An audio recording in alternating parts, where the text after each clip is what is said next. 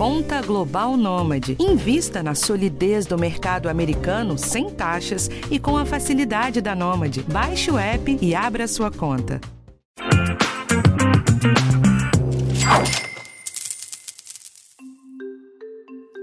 Imprevisibilidade é a palavra mais terrível para quem investe na bolsa. E quer imprevisibilidade maior do que uma eleição no Brasil? Mas o que, vai acontecer? Será que vai ter surto na bolsa? Quedas homéricas? É difícil saber. A, entre aspas, boa notícia é que quem está olhando para isso com cuidado não está tão pessimista assim. Ao menos por agora. Eu sou Rafael Martins e esse é o podcast de Educação Financeira do G1.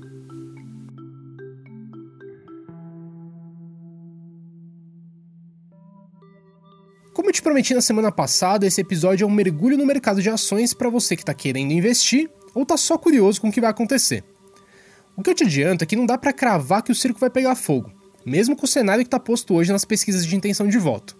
Ainda tem bastante água para rolar e o mercado financeiro espera um posicionamento desses candidatos que estão postos para saber se fica otimista ou não. Ainda é preciso saber, por exemplo, quais são as propostas, qual vai ser a equipe econômica, como que os problemas vão ser endereçados e muito mais coisa. Então, nesse episódio, a gente discute um pouco sobre isso. Quais são as percepções atuais do mercado, quais os pontos de atenção e, por fim, como você, que guardou seu dinheiro, precisa agir nesse ambiente. Eu converso com a Jenny Lee, que é estrategista de ações da XP Investimentos, e com o Ivens Gasparotto, que é chefe de consultoria da Suno Research. Primeiro, o papo é com a Jenny. Recentemente, a XP lançou um relatório sobre a bolsa em 2022 que eu queria aprofundar com ela.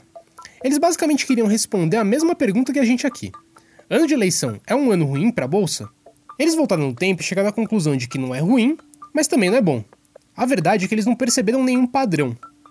Mas uma outra conclusão que foi mais interessante é que a projeção de uma possível queda da bolsa nesse ano é mais suave do que o potencial de aumento.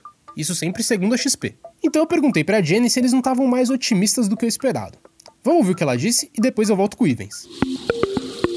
Jenny, a gente começou 2021 bem otimista com a bolsa, né? O que aconteceu? Vamos lá, então vou fazer uma revisão aí de 2021 com expectativas muito altas, né? Com expectativa de mais reformas, né? Da continuação da agenda de reformas do governo. Uh, a gente teve aí as aprovações das primeiras vacinas contra a Covid-19, uma demanda muito forte por produtos, por insumos e por commodities, e isso tende, né? Tendeu a valorizar, a, a favorecer bastante a nossa bolsa brasileira, que tem muitas empresas de commodities. A gente começou também também a ver dados econômicos muito positivos, vindo bem melhor do que esperado, apesar de diversas ondas aí de Covid que a gente teve, a economia se manteve muito resiliente, muito mais resiliente do que a gente esperava.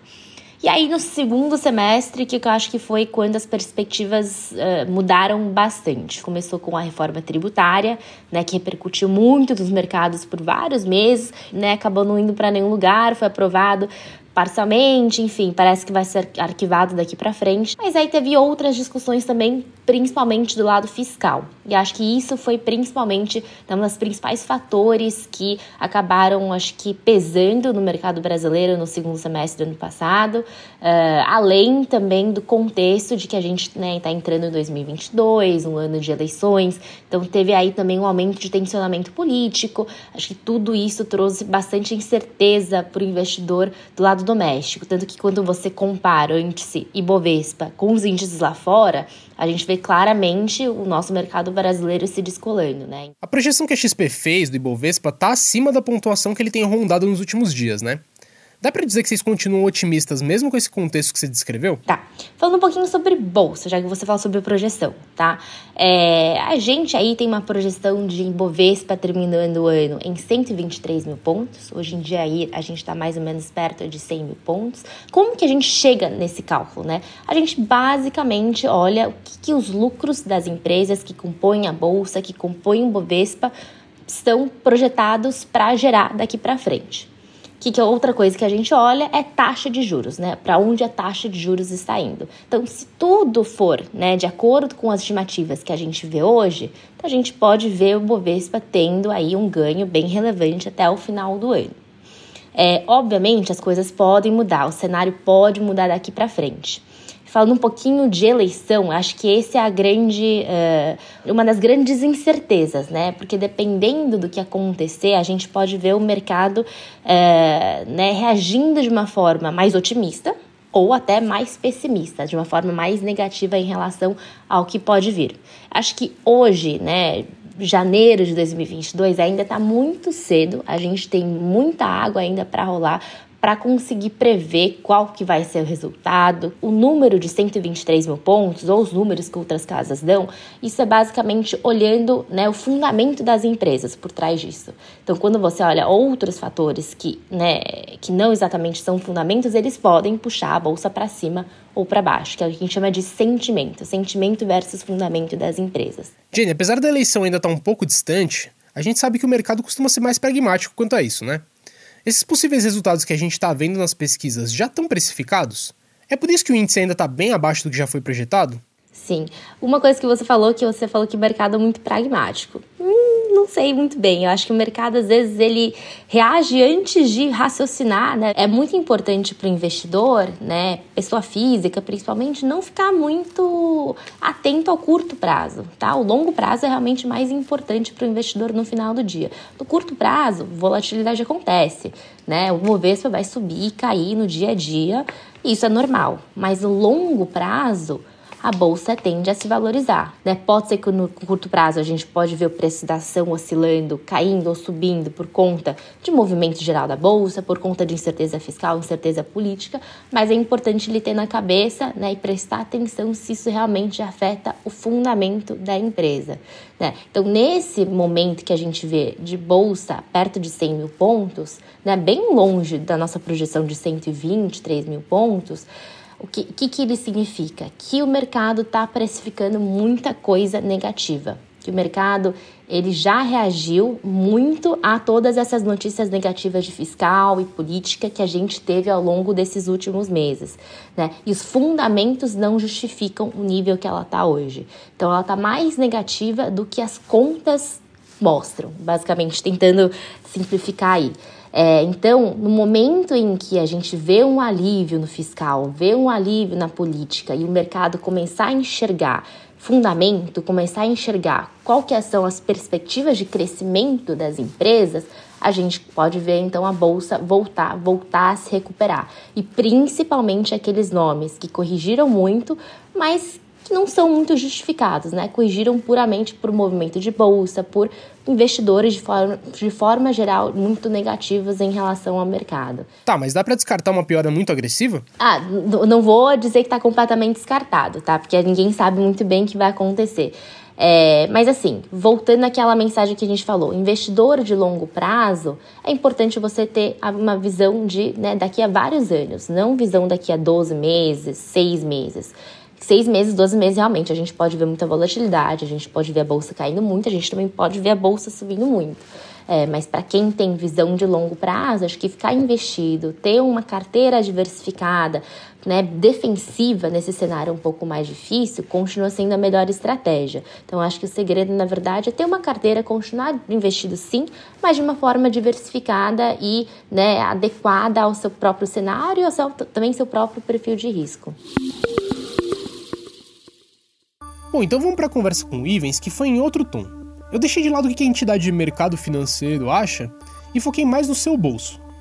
Só explicando melhor, o Ivens ele é chefe da área de consultoria da Suno, que é uma equipe que atende investidores diretamente.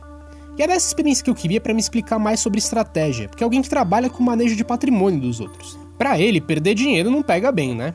Então eu queria uma visão mais pragmática do que vai rolar esse ano. Vamos ouvir? Ivens, como consultor, seu trabalho é indicar para o investidor o que fazer com o dinheiro, né? Qual é o desafio para quem começa a investir num ano tão incerto quanto 2022? Quem é mais in, in, é, é, iniciante, né, tende a, a, gente tende a ter uma alocação mais conservadora, né, no primeiro momento. Por quê? Porque um dos pontos para você definir o perfil de risco do cliente é a experiência que ele tem em mercado. Então, se ele não tem muita experiência, você vai colocando o, o, o pé na água com mais cuidado, né? Você não por mais que a pessoa queira, tenha um ímpeto de correr risco, quero comprar ações, mas você puxa um pouco o freio, porque essa pessoa nunca comprou de fato e não sabe como é que é quando o dinheiro dela oscila, né? Compra ali um fundo imobiliário, você mostra como é que esse mercado funciona, mas com proporções eventualmente um pouco, um pouco menores do que você faria em condições é, a priori mais. Você vai começar o ano um pouco mais líquido, né, com um pouco mais de dinheiro em, em CDI, né, em aplicações mais conservadoras, e ao longo do tempo você vai alocando esse capital em renda variável se a pessoa tiver é, perfil para isso. Né? E é, esses anos turbulentos, para quem está iniciando, são muito bons. Né? Você acaba. É legal quando você começa uma carteira com o preço dos ativos é, depreciados ou mais baratos, porque a, o seu retorno esperado futuro é maior, né? Se eu compro uma coisa é, a 100 que já valeu 130, a, a, quem comprou a 100 vai comprar melhor e a chance que ele tem um retorno, é, ele vai ter matematicamente um retorno melhor do que comprou a 130. Então, só que isso não é intuitivo para as pessoas, né? As pessoas gostam de comprar um negócio e ver valorizar, né? Gostam que, compra, que comprar e que aquele negócio suba. Esse é o grande desafio do ano para o investidor pessoa física, né? E, segurar o lado emocional e não achar assim, cara, tudo que eu compro tem que subir, porque não é assim a lógica do mercado, sabe? Então, é, esse desafio psicológico, não só para esse ano, mas para a vida inteira, é onde a pessoa mais tem que trabalhar, sabe? Ivens, agora falando para quem já está no patamar de olhar para a bolsa de valores, que já está mais avançado nessa vida financeira. Existe uma possibilidade de um surto na bolsa, uma queda muito grande? Ou seria o contrário, uma definição da eleição pode trazer mais calmaria? A, possibilidade de você ter um, um, um mercado forte pós-eleição, ela existe. Uh, não dá para dizer que ela é que ela é muito alta, porque de fato a gente já conhece mais ou menos do que está vindo por aí, né? Os, os, os, cenários, é, a chance de ter uma surpresa muito grande, positiva para o mercado, é, ela é menor. Mas você pode ter de repente um, uma conversa de mais austeridade fiscal, né? Uma conversa de repente de, né, de, de, de respeito né, a, as contas públicas e tudo mais, e o mercado pode entender que dessa vez isso vai ser feito, e isso pode ser muito positivo.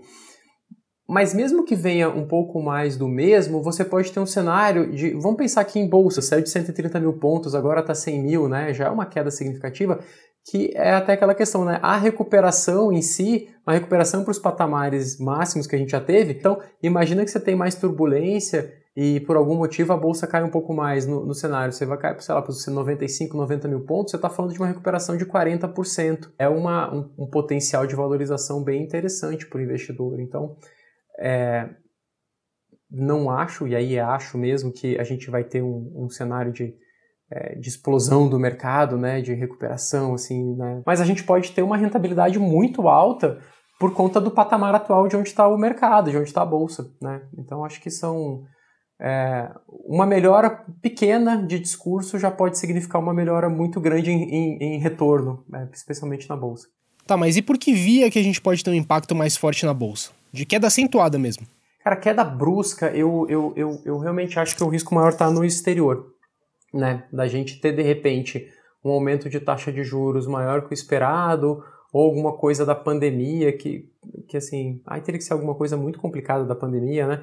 Que, que poderia vir a acontecer, e isso pressionar mercado lá fora e aí por contaminação aqui cair mais. É, se tudo continuar com, como está, assim, eu, eu, eu não acho que o cenário interno vai dar uma. vai motivar uma queda muito brusca de bolsa, mas o cenário interno externo, né? Desculpa, pode. Então, imagina uma alta de juros acima do esperado lá fora. Isso tende a pressionar o preço dos ativos para baixo e contamina é, os países emergentes e poderia contaminar o Brasil. Então, assim, tem um cenário, não é desprezível é, que pode acontecer, mas é a minha preocupação para uma queda mais acentuada está muito mais com o que vem lá de fora do que aqui dentro. Acho que aqui dentro, assim, já precificou muito disso, né? De novo, a gente estava em 130 mil pontos, a gente já está de novo flertando com 100 mil. É, é uma queda acentuada já, mas que, de novo, lá fora pode influenciar negativamente no cenário aqui. Bom, gente, então esse foi o episódio de hoje. Acho que antes de ir, vale fazer aquela listinha de revisão, né? Primeiro, contas públicas estão no foco do pessoal. Tanto se o presidente abrir a mão demais nesse ano eleitoral, como se as propostas dos outros candidatos vierem num tom gastão, a bolsa vai reagir. E dois, do mesmo jeito, se as sinalizações forem na direção contrária, elas podem ser muito positivas. Principalmente porque o índice não acompanhou as bolsas lá de fora e tem bastante coisa descontada. E terceiro é justamente isso, tem bastante ação depreciada que não se recuperou da crise de 2020 e 2021, então vale dar uma estudada nelas. Por último, os Estados Unidos vão subir os juros e isso pode afetar bastante os nossos mercados aqui. Então lembre de diversificar e ficar bem esperto com isso. Então é isso, gente. Na semana que vem tem um tema diferente aqui para você. O podcast Educação Financeira está disponível no G1, no Globoplay ou na sua plataforma de áudio preferida. Então não deixa de seguir o podcast no Spotify ou na Amazon, de assinar no Apple Podcasts, de se inscrever no Google Podcasts ou no Castbox, ou então de favoritar a gente na Deezer. Assim você recebe uma notificação sempre que um novo episódio estiver disponível. E se puder, também deixe uma avaliação pra gente nos tocadores. Ajuda mais gente a encontrar nosso conteúdo por lá. Eu sou o Rafael Martins, eu assino o roteiro desse episódio, e a edição é do Thiago Kazudowski. Um abraço para você e até a próxima!